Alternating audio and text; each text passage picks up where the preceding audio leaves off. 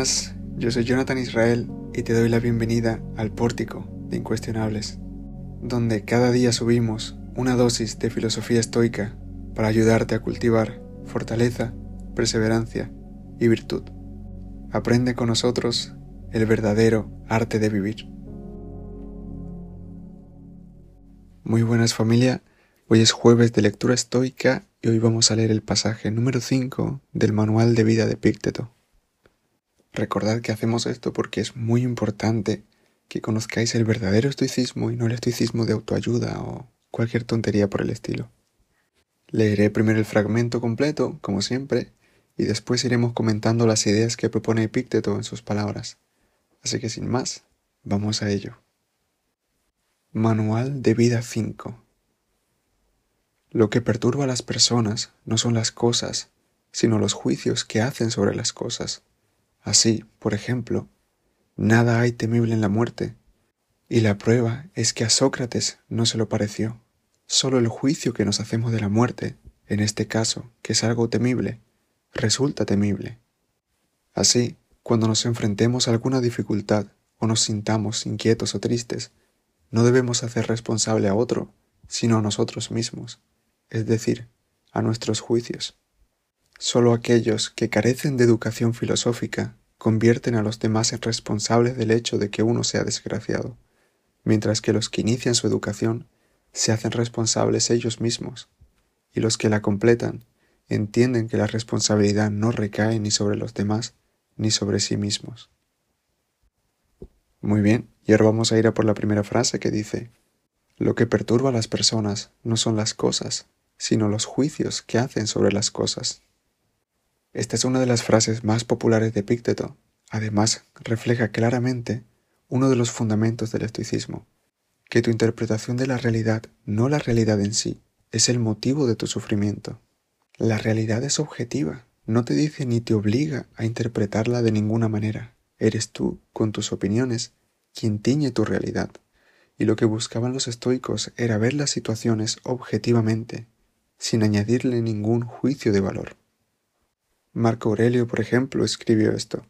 Las cosas no tocan el alma, sino que se encuentran fuera, desprovistas de temblor, y las inquietudes surgen de la opinión interior. En otra de sus meditaciones reforzaba la misma idea. No tienes que formarte una opinión sobre esto y perturbar tu alma. Las cosas, en sí mismas, no tienen poder inherente para formar nuestras opiniones. Y básicamente todos los estoicos dicen que todo tu sufrimiento mental depende únicamente de tu manera de ver el mundo. La siguiente frase dice, Así, por ejemplo, nada hay temible en la muerte, y la prueba es que a Sócrates no se lo pareció. Solo el juicio que nos hacemos de la muerte, en este caso, que es algo temible, resulta temible. Sócrates es un absoluto referente para los estoicos, y su peso en la historia no hubiese sido tanto, quizá ninguno, de no haber muerto como lo hizo. Nos cuenta Platón, su alumno, que al ser sentenciado a muerte, Sócrates no se inmutó y permaneció tranquilo durante sus últimas horas, conversando y filosofando con sus amigos, quienes estaban verdaderamente tristes por su partida, pero Sócrates estaba de buen ánimo. Y se tomó su dosis de cicuta, de veneno, como quien se toma una caña un jueves por la tarde con los colegas. Y el hecho de que Sócrates no temiera la muerte significa para los estoicos que la muerte no es algo temible en sí, simplemente es un suceso normal y natural, y que lo único que debemos temer es el pensamiento de que es algo temible.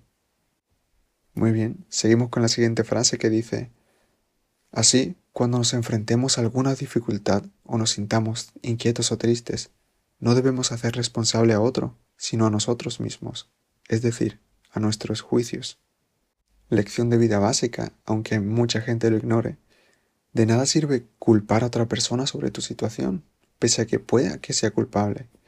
No tiene sentido perder tu tiempo así. Y algo peor es hacer responsable a otra persona. Eso es una de las mayores pruebas de inmadurez de una persona. Tu vida es tuya, tus asuntos son tuyos. No debes hacer responsable a nadie más que a ti mismo. Cuando asumes el 100% de responsabilidad de tu vida es cuando maduras, cuando te tomas tu vida en serio, cuando la cambias de verdad. Y hacerte responsable ante alguna dificultad significa pensar y actuar de la mejor manera posible.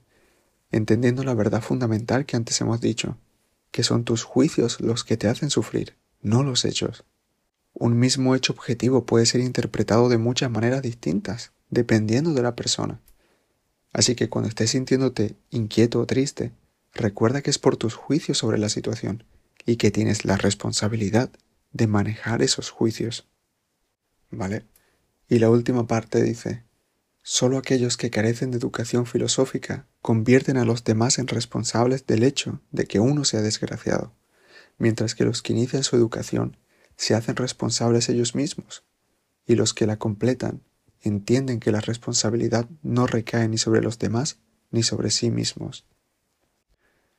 Con educación filosófica, Epícteto se refiere a estudios sobre el arte de vivir. Nada tiene que ver con un título universitario. Así que quien no ha desarrollado su pensamiento para vivir mejor, sigue siendo responsable a otros de su malestar. Culpa, por ejemplo, a sus padres de que no le hayan criado de la mejor manera posible.